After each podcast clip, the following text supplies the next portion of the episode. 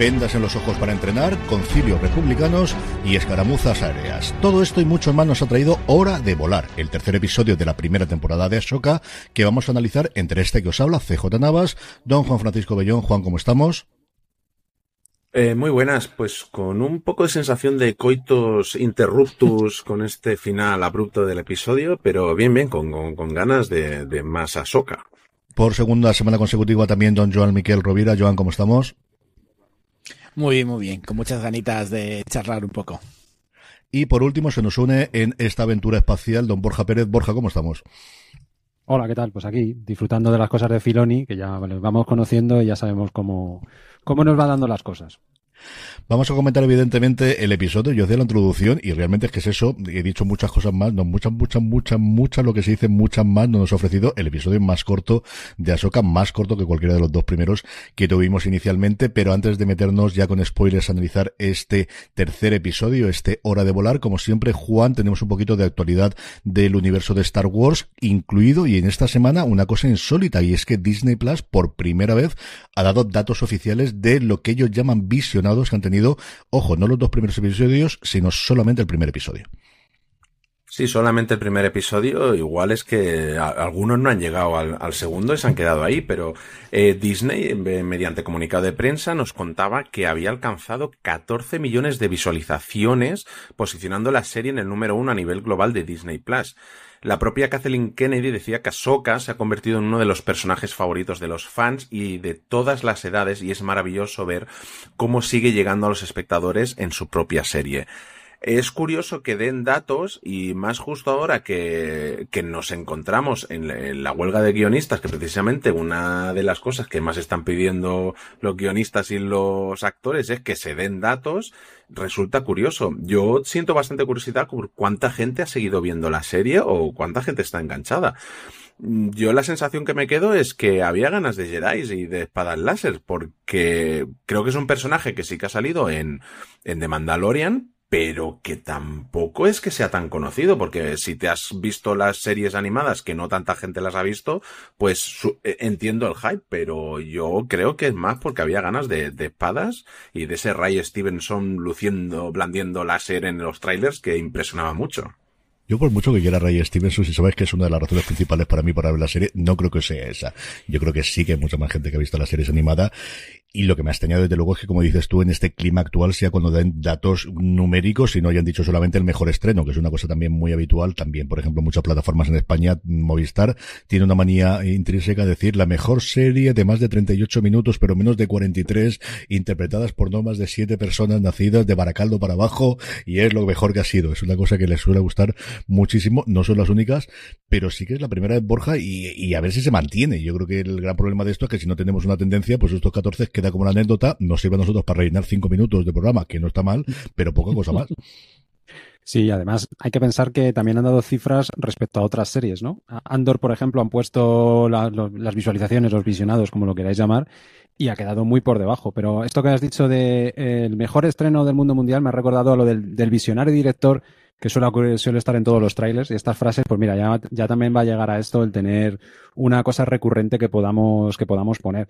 Yo creo que sí que había ganas de, ver esto y, y, también creo que han hecho algo bien, que han intentado meter a la gente al personaje, a los que no lo conocían o a los que no lo conocían, a través de decir que incluso qué capítulos tenían que ver de, de, de Clone Wars y de, de, Rebels. Y yo creo que eso, evidentemente, ha tenido que ayudar. Pero estoy con vosotros. O sea, aquí hay que saber qué ha pasado con el segundo capítulo, si la gente se ha ido a hacer otras cosas o, o ha seguido en la serie. Joan, tú, aunque sea como de forma anecdótica en el universo que te mueves tú de gente de alrededor de Star Wars y que te, te rodea de, de Unicomic y todo demás, ¿la gente tiene ganas de ver la serie o qué?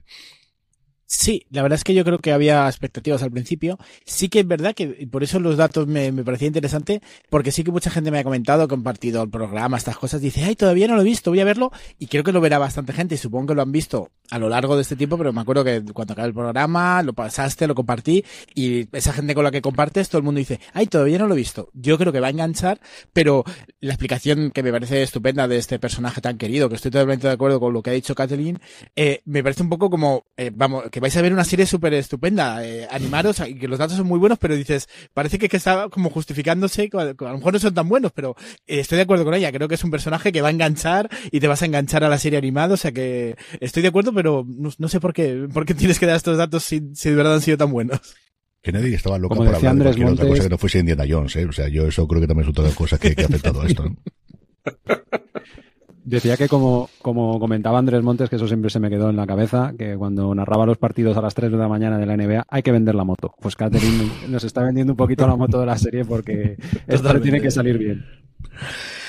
A ver, hablemos ya del tercer episodio. Como os decía, en principio se llama Hora de Volar, o capítulo 3, porque todos sabéis que desde lo que se instauró en su momento en The Mandalorian, todos empiezan con ese capítulo y luego el número, y luego tiene el título que solo se desvela cuando se emite, no lo conocemos previamente. Sí sabíamos que estaba escrito como toda la temporada por David Filoni.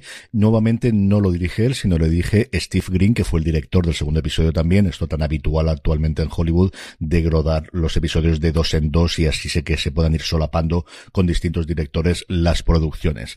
La sinopsis, pues muy sencilla la que nos ofrece oficialmente Disney Plus, que es Era, debate con los políticos de la Nueva República, punto, Ahsoka y Sabine viajan a un planeta distante, punto. Y ya está, y es cierto que no mucho más.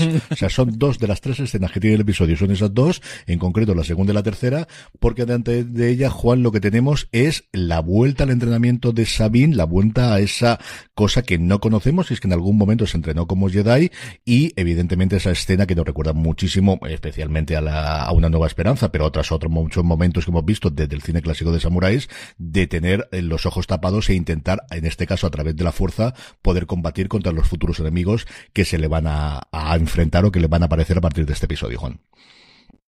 Sí, además un, episodio que creo que en bastantes escenas que eh, se inspira mucho, tanto visualmente como lo que cuenta en, en, en, Una Nueva Esperanza, en el episodio 4, dirigido por, bueno, en el que estrenó la saga con Josh Lucas.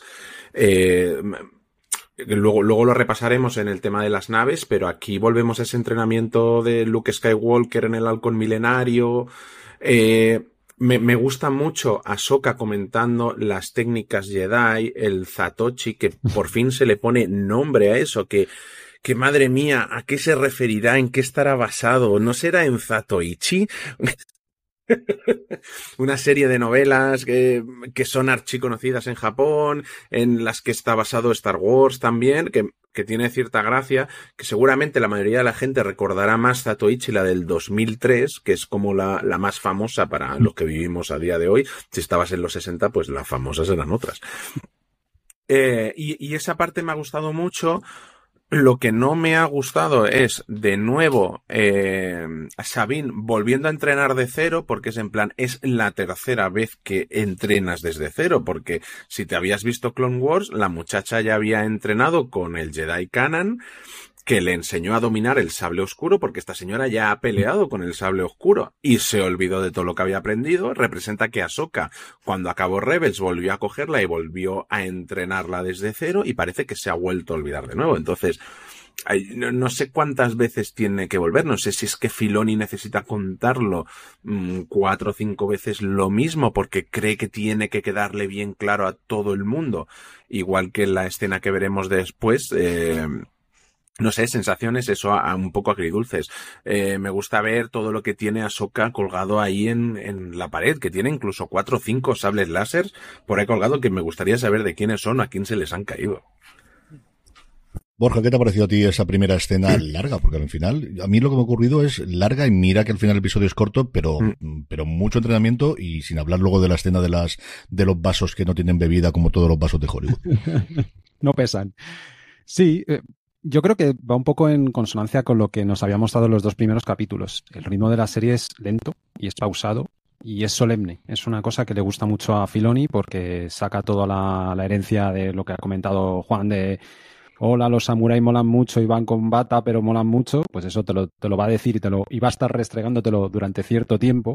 A mí esa escena sí me ha gustado desde un punto de vista visual y sonoro también, porque creo que juega...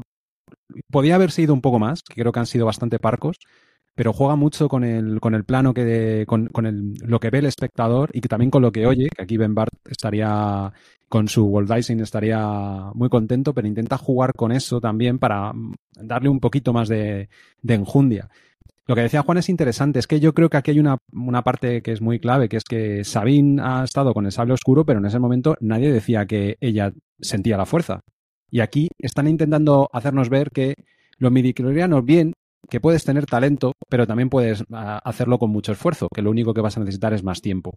Entonces yo creo que nos lo están intentando dar a pequeñas cucharadas este, este punto que me parece interesante porque sí, yo creo que todos arqueamos mucho la ceja cuando vemos y, y no entendemos bien qué está pasando. Nos falta, hay un poco de contexto que yo creo que la serie es perfectamente consciente de eso en general, esa, esa, escena me ha gustado mucho. Me gusta mucho también el eh, Julián, como lo llama un amigo mío, el droide, que, creo que hace muy bien el papel de, profesor, entre comillas, pero también de, tener un poco de mala baba y creo que es un, contrapunto muy interesante.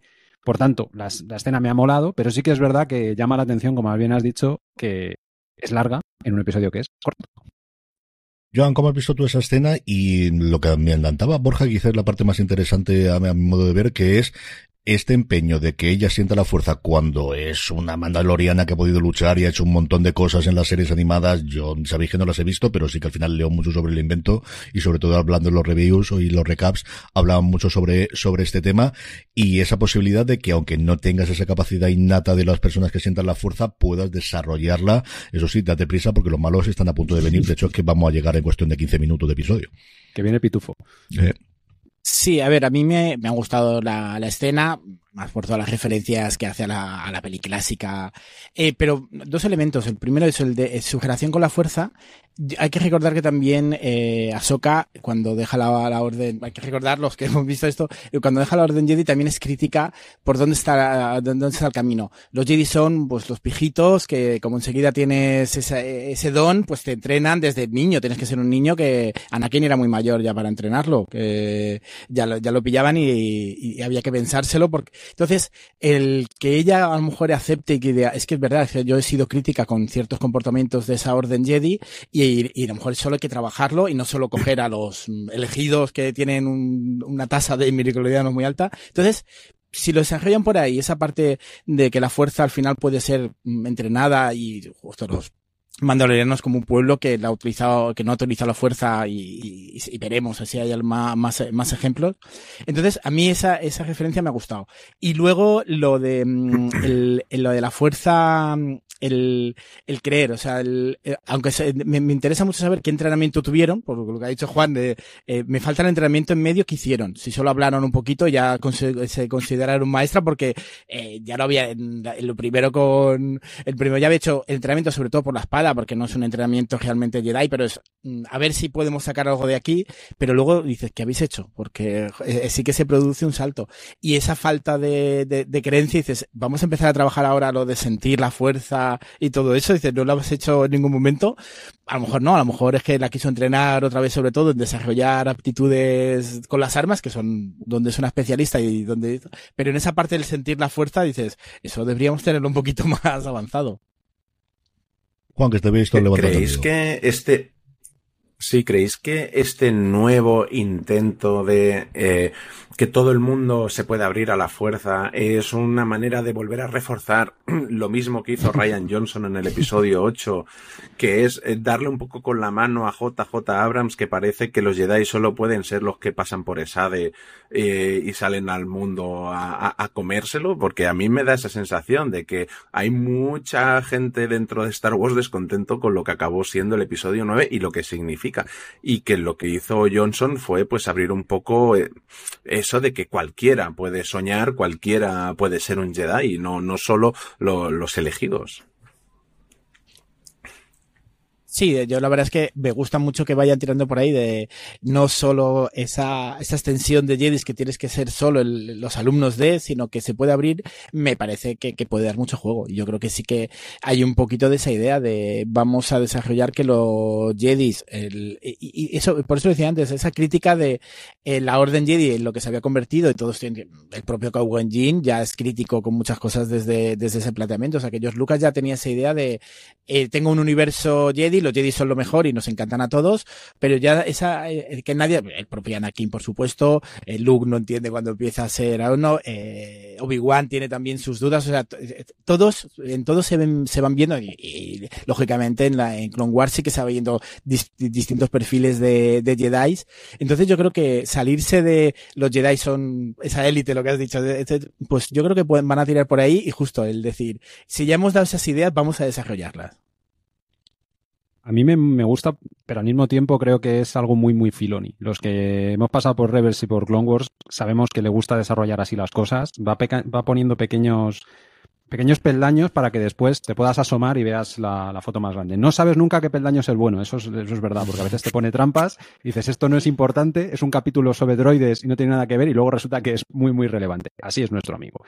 Pero es que es algo que Lucas también pensó al principio, aunque luego cambió de opinión, en todo el desarrollo de, todos los 27 borradores que hubo para una nueva esperanza, siempre estaba la idea de que esto era una cosa bastante democrática y, porque, y que cualquiera podía ser Jedi si te lo planteas y si, si quisieras hacerlo. O sea que no era, no era tanto una definición de poder, sino una definición de querer, por, así decirlo. A mí creo que eso siempre va a estar bien porque ayuda a que los personajes no estén tan, tan delimitados y tan pequeños, que es un poco lo que decía Juan que, que JJ quiso hacer. O sea, parecía que era ocho apellidos Jedi. O sea, o eres Skywalker o si espérate porque si no, mm. no vas a poderte instruir. Pues esto, que para mí es uno de los mayores defectos que tiene el episodio 9, de volver a, traer una idea que había sido desechada, pero bueno, esto es lo que pasa cuando pones a tres personas distintas a escribir cosas, pues cada una va por su lado. Pero aquí no lo tenemos. Yo creo que esa cohesión, ese, ese filón y poniendo celos entre las diferentes hojas, yo creo que está funcionando. Veremos a ver, eso es verdad que ahora mismo en el tercer capítulo todos tenemos un poco de dudas. Veremos a ver qué pasa al final.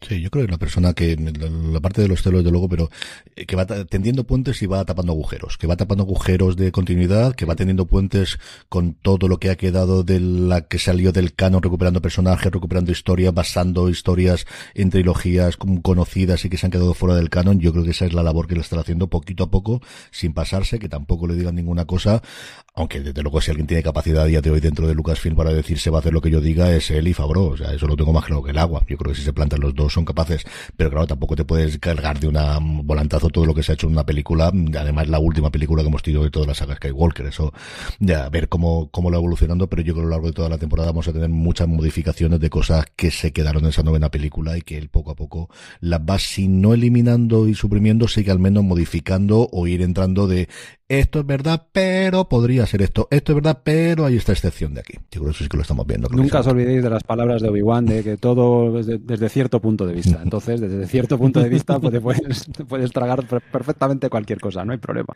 Después de esta escena inicial, nos vamos a la política, porque ¿qué sería Star Wars sin la política? Por Dios, esto es absolutamente fundamental.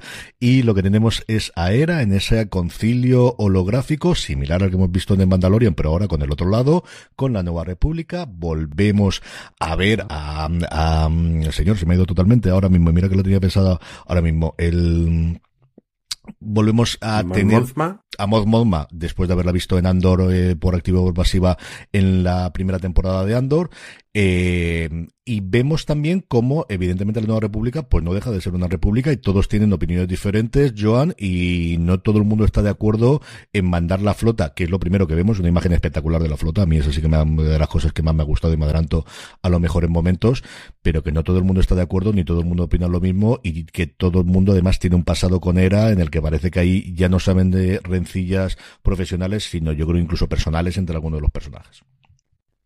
Sí, yo creo que ahí sigue desarrollando lo que Nandor se hizo también de todos los defectos de, la Nueva República. Pues aquí esa, esa burocracia, esa falta de, de, de creer a los que han sido los guerreros de, de, de la Guerra de Galaxias y ellos son más la burocracia. Sí que me gusta mucho la generación de Mon Mothma, creo que recoge muy bien que Mon Mothma ha estado pendiente de todo lo que le pasaba a, los héroes de, de Rebels. Entonces ellos sí que tienen una generación, ella le intenta hacer caso, incluso dice, vamos a ver si los convenzo. El, otra vez, el, la burocracia de la República, sus defectos, la relación de, de ellas, que, se, que, se, note que se conocen, que tienen una relación, que, ella, es una general de, del ejército, que eh, heroína de un montón de batallas, y Mandoma es la gran líder. Entonces, en ese sentido me, me gusta y ya veremos si con algún personaje de, ese, de esos senadores juegan con algo más y nos llevamos alguna sorpresa.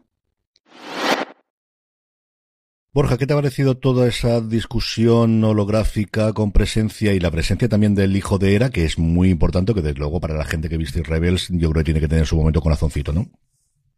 Sí, sí, por supuesto. Bueno, pues un poco lo que ha dicho Joan, que estoy bastante de acuerdo. O sea, eso forma parte intrínseca ya de lo que, lo que sabemos que es Star Wars también. Yo creo que están dejando claro de manera bastante evidente en todas las series que la República o la Nueva República funcionó regular desde el principio y que entendemos que Leia dijera yo aquí os quedáis, que yo me voy, porque esto no, no chirula porque hay que ver, o sea, lo tienen delante de las narices y normal, o sea, que, las cosas, que volviera, que volviera a salir el Imperio 2, el regreso, pues esto es normal porque no, no, no lo están pillando. Está bien, está bien creo que la tensión generada por el hecho de que algunos eh, senadores no quieran reconocer lo que es evidente que, que Gera lo tiene tan claro, creo que, que funciona. No sé si es verdad si no se quedan estas escenas demasiado sosas, porque claro, hemos, hemos visto toda la política en Andor. Lo bueno es que conocemos bien el personaje de Mon que sufre mucho. Yo ya en Andor ya veía que sufre y aquí está sufriendo de nuevo. Pero sí que me parece que, no, tiene la, no tiene el calado que podía tener esas escenas en, Andor, donde cada palabra de cada diálogo pesaba, porque tenía un interés de lo que te estaban contando, pero había mucho. O sea, cada personaje, cada, cada palabra que decía tenía un peso específico muy interesante. Ahí para mí se queda un poquito corto, pero es que tampoco es el interés de esta serie, que mm, seamos claros, es Rebels mm, quinta temporada y ya está. O sea, que tengamos claro que las cosas tienen que ir también por ahí. Yo, hay, cosas que no. A, mí me ha gustado porque al final ves lo que, lo, que se mueve en las bambalinas de lo que es la gestión de, de la República, de las naves y todo, pero yo hay cosas que no me acaban de encajar porque es para movilizar cuatro navecitas tiene que decidirlo la cancillera, eh, y, y, los más cercanos al consejo que esta, que esta señora tiene, porque en, en The Mandalorian ibas al despacho de un ranger de la República y era un poco quien decidía si mandaba una nave o dos. O sea, yo no nos era no está pidiendo movilizar la flota entera para, para ir hasta allí, sino para echar una mano a una nave que ha ido de avanzada. Entonces yo son estas cosas que no me acaban de encajar. Entiendo que hay que Filoni quiere enseñar esto por activa y por pasiva, porque lo hemos visto, como, como bien has dicho, en Andor, que se ha visto muchísimo, que no funcionaba bien. Lo hemos visto en, en The Mandalorian, sobre todo en esta tercera temporada, que todo funcionaba regulinchi en ese episodio 3 en el que había más intereses ocultos y les daba un poco más igual si quién mandaba mientras ganaban sus, sus diners, sus dineritos.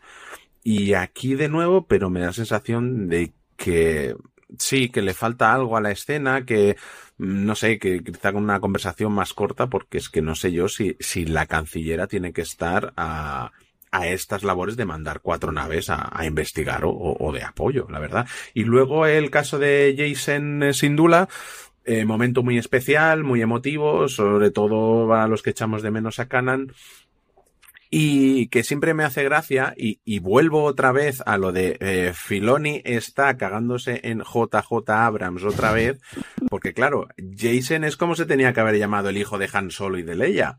Si no, si no recuerdo mal, era Jason, eh, Jason Solo y al final fue Ben Solo, otro nombre que nadie entendió porque se llamaba Ben si, si quien había estado cerca de, de Obi-Wan Kenobi era Luke y no eran los otros dos. Bueno, en, en realidad tenía tres hijos, ¿eh? Eran dos gemelos, Jason, y, Jason y Jaina, y un Ben, que es el que la lía todo también en las, en las leyendas, o sea que, que, sí. Pero que bueno, solamente por apuntar eso.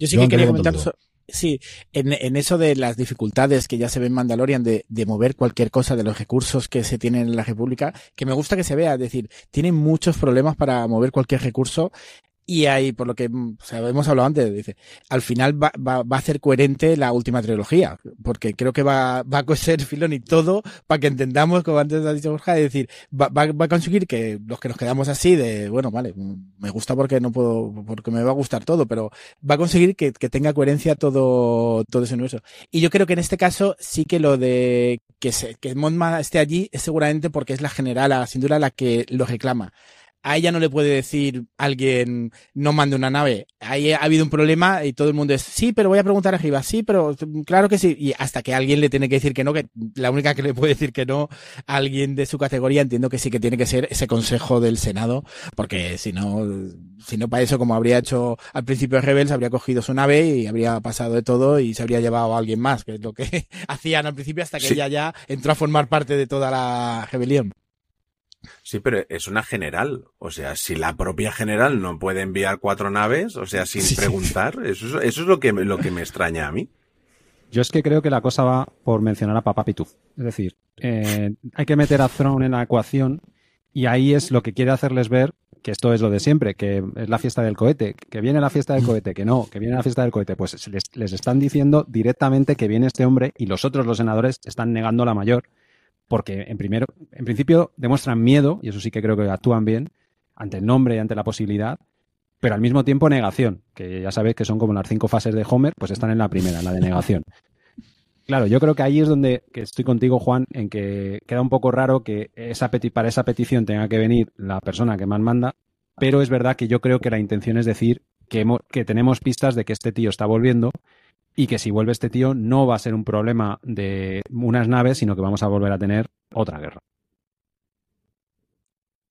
El inicio de esa posible guerra la tenemos en lo que nos falta de episodio. Y lo que nos falta de episodio es eh, escenas de batallas aéreas clásicas de, bueno, de escaramuzas, yo creo que fundamentalmente, ¿no? Muy, muy traída de cosas de la Segunda Guerra Mundial, que también era famoso que en su momento antes del montaje se utilizaron esas mismas escaramuzas aéreas entre la RAF y los eh, nazis para poder hacer montaje inicial.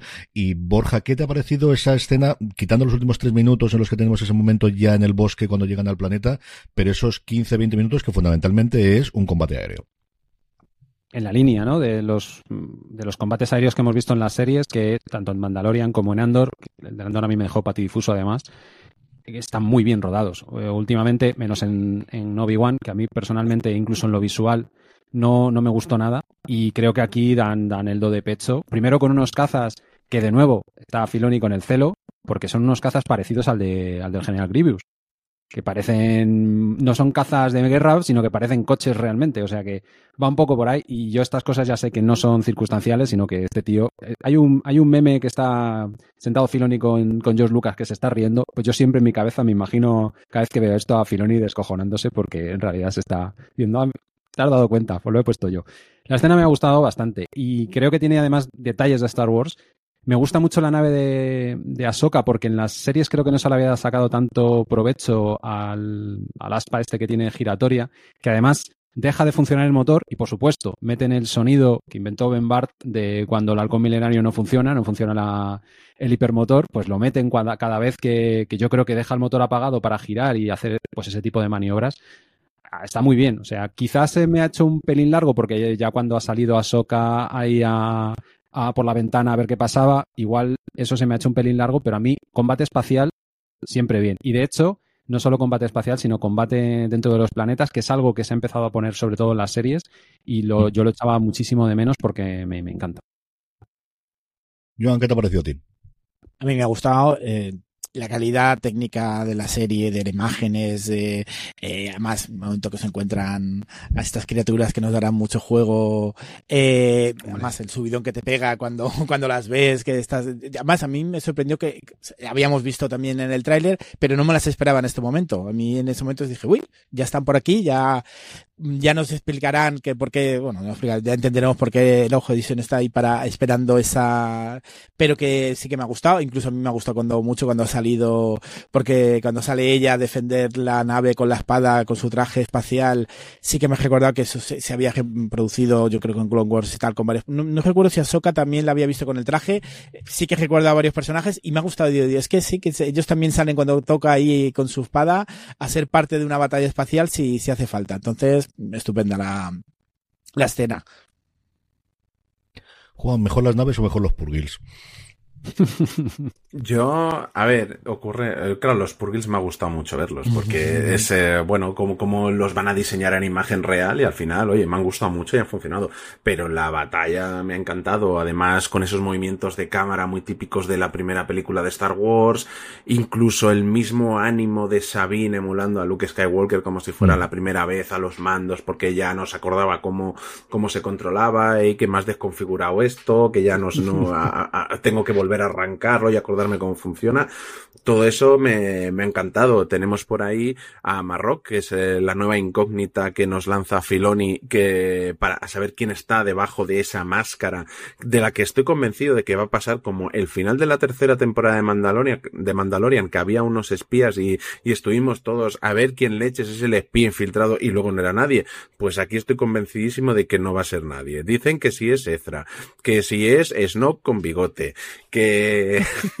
Por favor, que sea Snoke con bigote. Que si es, que si es la pantoja, que, que no, que no, que no va a ser nadie. Yo creo que no se va a quitar ni el casco. Le van a cortar la cabeza y no se va a ver ni quién es. Estoy convencido de que esto está ahí, he puesto por Filoni, porque encima es basado en una historia, en una historia de las leyendas artúricas y todo el nombre, vamos, le da una vuelta que para que luego no sea nada. Y y pues eso, y con la batalla muy contento, vemos a Soka con un traje de la antigua república que incluso lleva el antiguo logo en el hombro de, de lo que, del logo de la antigua república, con, con, esas especies de ocho puntas, eh, todo eso muy chulo y luego, bueno, pues para seguir pensando que estamos eh, basándonos en Japón, en Zatoichi y en todo, nos vamos a un planeta que es un bosque de arce japonés gigantesco. Y estupendísimo. Borja, el, los dos cosas que tenemos en el resto del episodio, y luego comentamos un poquito que nos ha parecido en general, es por un lado el que nuestras heroínas conocen ya lo que es el ojo de Sion y se hacen una idea de que para qué va a servir y para qué se puede utilizar, y además tenemos Purgils, con lo cual posibilidades de hiperespacio para esa galaxia que hemos visto en el mapa, parece que todas están sentadas.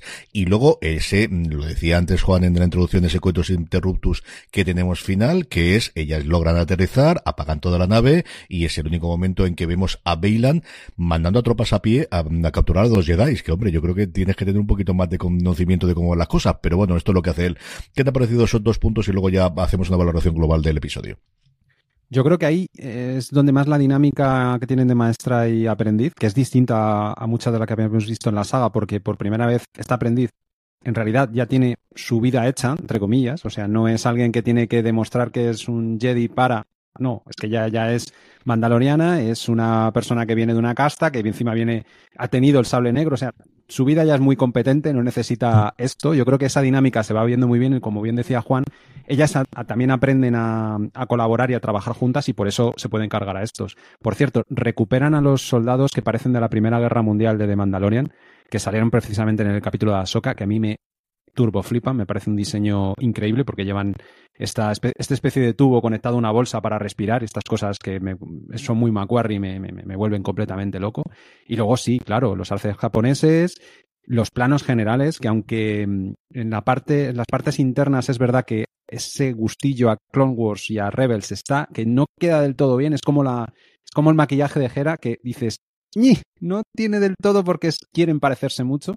Jolín, pero con esos planos de ese planeta, eh, de, esos, de ese color cobrizo, a mí me ha dejado con ganas de más. Y sí, esto es muy revers porque es eh, Filoni diciéndonos, ¿os ha gustado esto? ¿Veis la caza? ¿Veis la que se va a montar? Bueno, pues hasta la semana que viene. ¿Qué te ha parecido ese cierre de episodio, Joan? Eh, me ha gustado mucho. Es donde creo que te das cuenta de lo corto que es el episodio. Es cuando te dices, ¿ya? O sea, es cuando te das cuenta y dices, ahora que de repente has tenido una batalla que, que te ha encantado, has tenido la trama política, que bien, que te sigue metiendo y de repente ves ese momento que parece que dices, ah, claro, es verdad que este tenía 30, ya, ya me han comentado que era muy corto y es donde más te das cuenta. Eh, muy bien, muy bien para, para preparar, te está preparando el escenario, te está preparando para, para lo que va a llegar y, y te queda, lo, lo, malo es eso, que te quedas con ganas de que debería, de, debería haber continuado. Es como te me has dejado, aquí sí que me has dejado totalmente con las ganas de, de saber por dónde, por dónde sigue. Juan, eh, y, si quieres comentar alguna cosa de la cohesión y lo demás, y si no, yo pasamos a comentar. pues podemos seguir comentando, no sé si... ¿Me oís? ¿Estás aquí, CJ? Estoy, estoy. Ahora sí. Ahora sí. Te oímos Sí, y no sí, te sí. A ver. Te oímos, pero no te vemos. Dame un segundo es. que hago una cosa. A ver ahora. ¿Ahora mejor? Se te ve y se te oye. Vale. Sí. Pues seguimos. Juan, ¿qué te ha parecido el ojo de Sion por segunda semana consecutiva? Y yo creo que ya pas- pasamos directamente a valoración global del episodio. Yo, como bien decía lo primero, me ha parecido un poco coitos interruptos. Me da la sensación de que falta alguna escena en este episodio y que creo que las dos primeras escenas tan largas son escenas así de largas que veríamos en el making of de, de la serie y que, que es- muchas veces vemos las escenas más condensadas y luego lo que hay grabado es mucho más. Pues me da la sensación de que lo que hemos visto esas escenas que se hacían especialmente largas es un trozo demasiado largo, que incluso se ha suprimido alguna cosa y se ha tenido que alargar de, de lo que ya se tenía otras escenas y por eso vemos este episodio también más corto. Es la sensación con, con la que me quedo.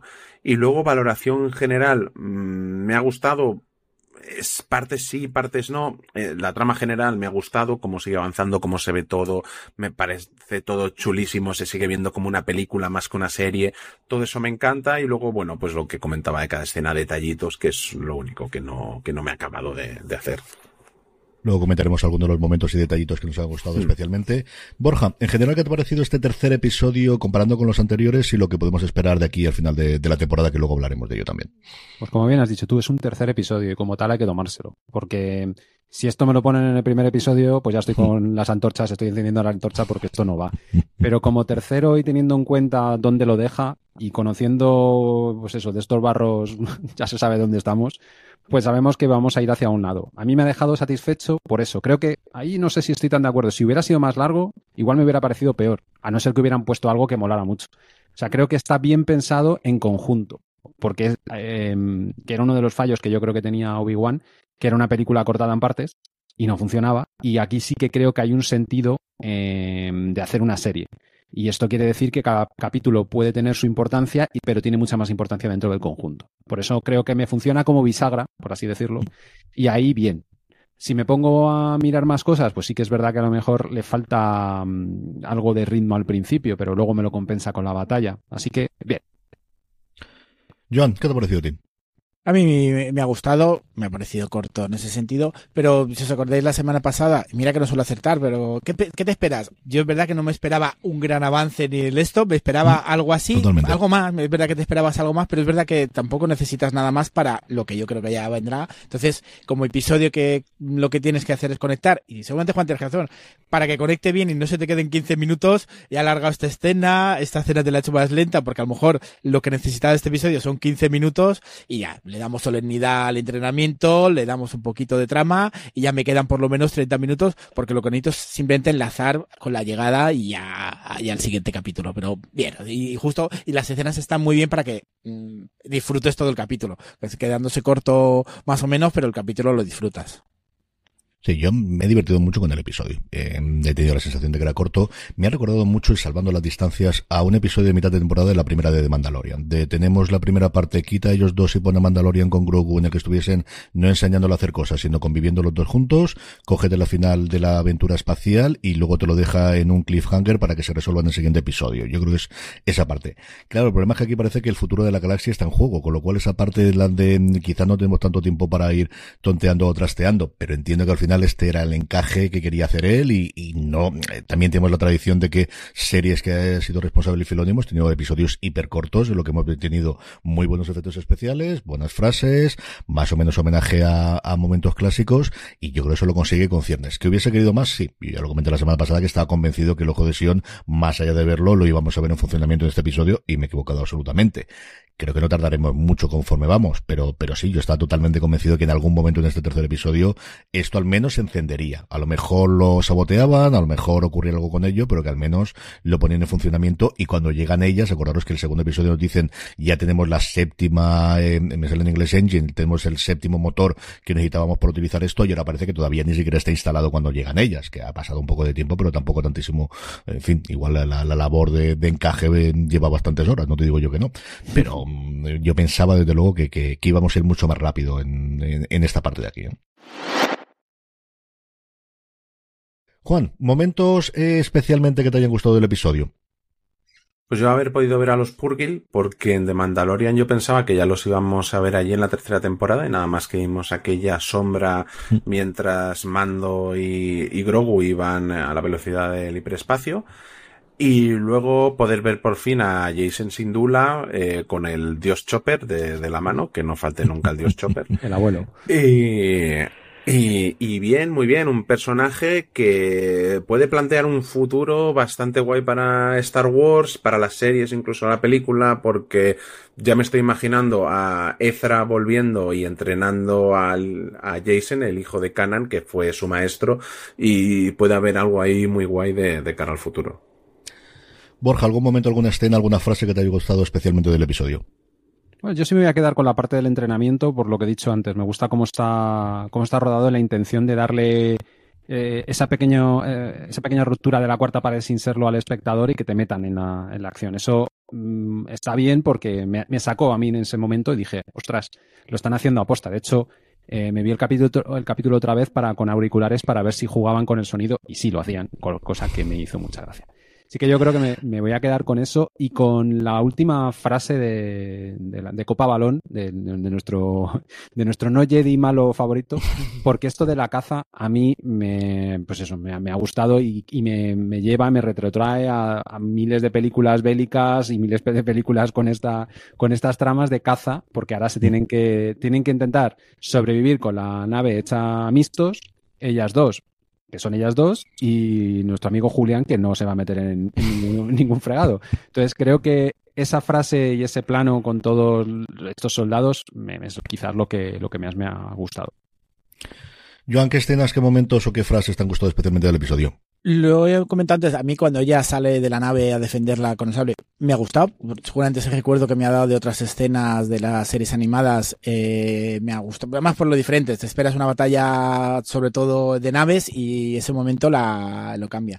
Y luego, pues coincidiendo con Juan, la presencia de Jason, eh, sobre todo porque, no sé si se llegó a comentarlo, yo cuando el primer, en primer y segundo capítulo no dicen nada y lo que conocemos de él es en el, el, capítulo final de Rebels, eh, hablan de él y que estaba, pero claro, no te dicen nada más. O sea, es como dices, a ver si de estas cosas de repente no es que se los olviden, pero eh, Filoni ha decidido, ay, a lo mejor no me funciona. No, no, lo tenía clarísimo, eh, tiene historia seguramente para, para él, pero yo en el primer segundo capítulo, que ya sale ella, que hablan y dice, pregúntale un poquito, por, que nadie la pregunta por él.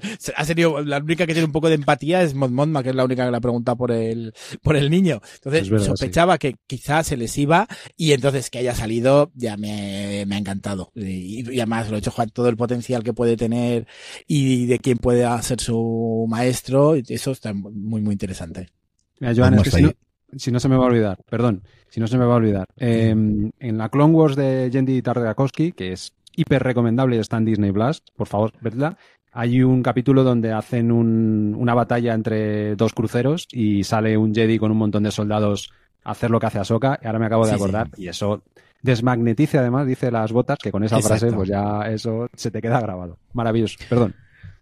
A mí me ha gustado mucho, como os he comentado antes, la primera escena de la flota. O sea, la, imagen de la flota es una cosa que siempre me ha fascinado y empiezas a ver, y este, este barquito, y este está en tal y este es tal, y estos son distintos, y estos son, es una cosa que siempre me ha encantado y me ha gustado muchísimo. Evidentemente, el, final y volver a ver, porque tenía muchísimas ganas de ver a Ray Stevenson, aunque sea solamente mirando al infinito, y pocas personas lo hacen como él, y me ha gustado mucho ese momento.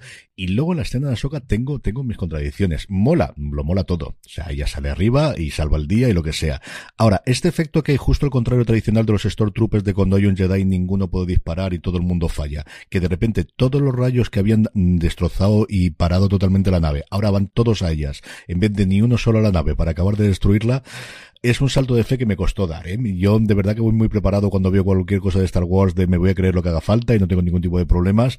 Pero oye, desde que ella sale arriba, todos los láseres allí, cuando saben que puede evitarlos, cuando además ven que los está intentando rechazar y hasta el punto de cargarse la nave. Que lo mola absolutamente todo, pero es el momento más de, de, incredulidad, desde luego, que tuve dentro de todo, todo el episodio.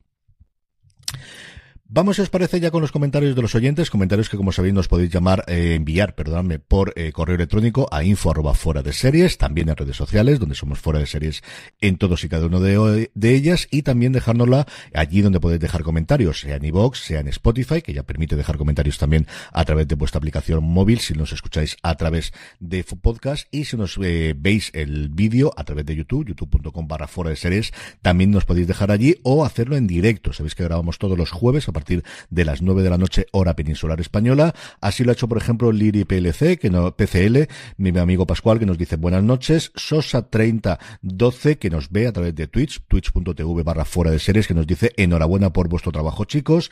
Y luego don Jorge Navasalejo, mi hermano Jorge, quien nos está viendo a través de Facebook y nos dice, lo mejor del episodio 3 es saber que si alguna vez tengo que ponerme un traje espacial en cosa de 10 o 15 segundos, eso está hecho. Los astronautas de Para Toda la Humanidad son una banda de torpes. Es que, es que la fuerza también te sirve para estas cosas, sí. Es que, de verdad, que, que, que yo soy crítico, pero mi hermano ya es que es mucho peor todavía que yo, ¿eh? Y además hay que ponerse ese casco con los lecus, que no debe ser nada sencillo, pero hace así y ya está. Bueno, pues es como lo que decías antes, CJ, del, del sesgo de superviviente, pues un mm. poco como lo eran los aviones de la Segunda Guerra Mundial. Pues un poco eso. Pues hay que creérselo. Eh, próximo episodio. Tenemos un cuarto episodio que está escrito de nuevo por Dave Filoni, como toda la temporada, que estará dirigido por Peter Ramsey en esta ocasión, del cual no conocemos título, no tenemos avance, como también es norma de la casa. Aquí ni tenemos escenas, ni tenemos imágenes siquiera, que es una cosa que normalmente al día siguiente casi todas las cadenas suelen hacerlo. No tenemos tráiler.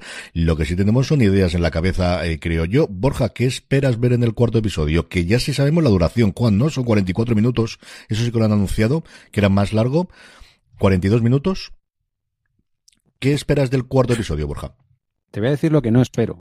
No espero que hagan un de Mandalorian tercera temporada y que de repente, cuando ya parece que va a ocurrir, nos lleven de repente a otro lado de la galaxia y esté el doctor y la otra eh, contando sus cosas, por favor. Espero que vayan al, al, al lío y que se vea la caza. Pero me temo que tendremos. Filoni le gusta, es de cocción lenta y es un cropot, es un guionista cropot y le gusta que las cosas vayan despacito. Así que yo espero que esa caza eh, mole mucho y que tengamos algo así como estos soldados cayendo poco a poco como si fuera la guerra de Vietnam entre árboles. Eso me puede, me puede gustar bastante. Juan, ¿vemos a Thron en el cuarto episodio o no lo vemos? Yo creo que si lo vemos va a ser al final de todo. Pero creo, ¿eh? me da la sensación, yo creo que tiene que ir saliendo ya. Y lo que creo que va a salir, porque ya se, vio, se ha visto en el tráiler que van a luchar ahí de nuevo eh, Sabine contra la, ahora se me ha ido el nombre, contra la Jedi Oscura, en ese bosque de, de arce japonés. Y, eh, y donde está Rey Stevenson va a luchar contra Soka. Eso ya se ha visto en los trailers, o sea, ya están ahí, es lo siguiente que tiene que ocurrir. Que puede que se nos escape la bruja de Dathomir con el anillo de Sion y salga ya a buscar a Thron. Creo que es posible que lo veamos al final del episodio. Yo deseo que aceleren, eh, que, le, que le metan caña no sé por qué me da la sensación de que vamos a perder a Ray Stevenson pronto. Me está dando esa sensación de que de que van a enseñar a Thron y se van a quitar de en medio ya estos Jedi oscuros, no sé por qué. Y uh -huh. luego está Marrock, ese por ahí, ese Snow con bigote, como, como he dicho antes, que, que me da la sensación de que o no va a quedar en nada. Yo, yo, estoy convencidísimo que en los próximos episodios va a salir, va a pegar cuatro sablazos y le van a decir hasta luego. Es un caballero de la mesa cuadrada, un caballero de los que hacen ni, ya verás. Joan, ¿qué esperas tú del cuarto episodio? Pues, ¿os imagináis que se dedica a la general Sindula haciendo una pandilla para ir a ayudarlas y se queda en eso? Podría ser, ¿eh? Sería muy filón en, en, ese momento y solo dos escenas. Pero no, el creo meme, que... El meme. el meme de Filoni riéndose sería, sí, sí. sería totalmente, pero no, yo creo que va a ser la caza, creo que va a, se va a llegar a ese enfrentamiento cada una, como habéis comentado, Sabine por un lado y Ahsoka por otra, yo creo que ese enfrentamiento se va a llegar, no sé si es, yo creo que el, con la Jedi Oscuro así que se puede resolver, con Division creo que no se resolverá, eh, Throne, uh, no sé si todavía. Es verdad que podría aparecer al final como momento esto, pero yo creo que yo Throne apuesto por el, por el siguiente, por el siguiente episodio. Aquí creo que va a ser más, eh, caza, había dicho lo de todo el capítulo de la, general, de la generala, algo tiene que hacer. Yo creo que sin duda no se va a quedar quieta y algo se tendrá que ver. Será mm. esa parte del capítulo, pero será breve, no, no todo. Como, como acierten eso sería ya. pero sí, yo creo que me quedo con, con, con esa idea. Caza, enfrentamiento Jedi y detallitos de, de avance, pero. Yo sobre todo estabas diciendo tú y hablando de, de Era, yo creo que va a aparecer. Yo creo que o coge la nave suya o se vaya sola o una nave que ya pueda comandar sin necesidad de, de, dar más explicaciones o de dar explicaciones luego cuando vuelva, que ya veremos si vuelves o no vuelves o lo que haces, pero yo creo que sí que aparecer y creo que tiene sentido que vaya eh, junto con sus compañeras de, de armas a, a, la batalla final o lo que tengan que ir después. Yo eso sí que lo veo bastante, bastante claro, pero bueno, ya metí la pata la semana pasada, así que cualquier cosa que diga yo no, no acabo de verlo. Yo estoy convencido de que tienen que viajar en el hiperespacio y que Throne no lo pueden reservar habiéndolo sacado tanto los trailers para los últimos dos episodios. Pero dicho eso, me creo ya a estas alturas cualquier cosa, de verdad que sí. A tened en cuenta que en los trailers no solo vemos normalmente de los cuatro primeros capítulos, cuatro o cinco primeros capítulos, o sea que no, no debe quedar mucho. Yo por eso que la apuesta de Juan de que salga ahí en el último momento diciendo Oli, estoy bastante. En fin, que el, volveremos lo que hay en la semana que viene y desde luego que estaremos aquí en Universo Star Wars de fuera de series para comentarlo.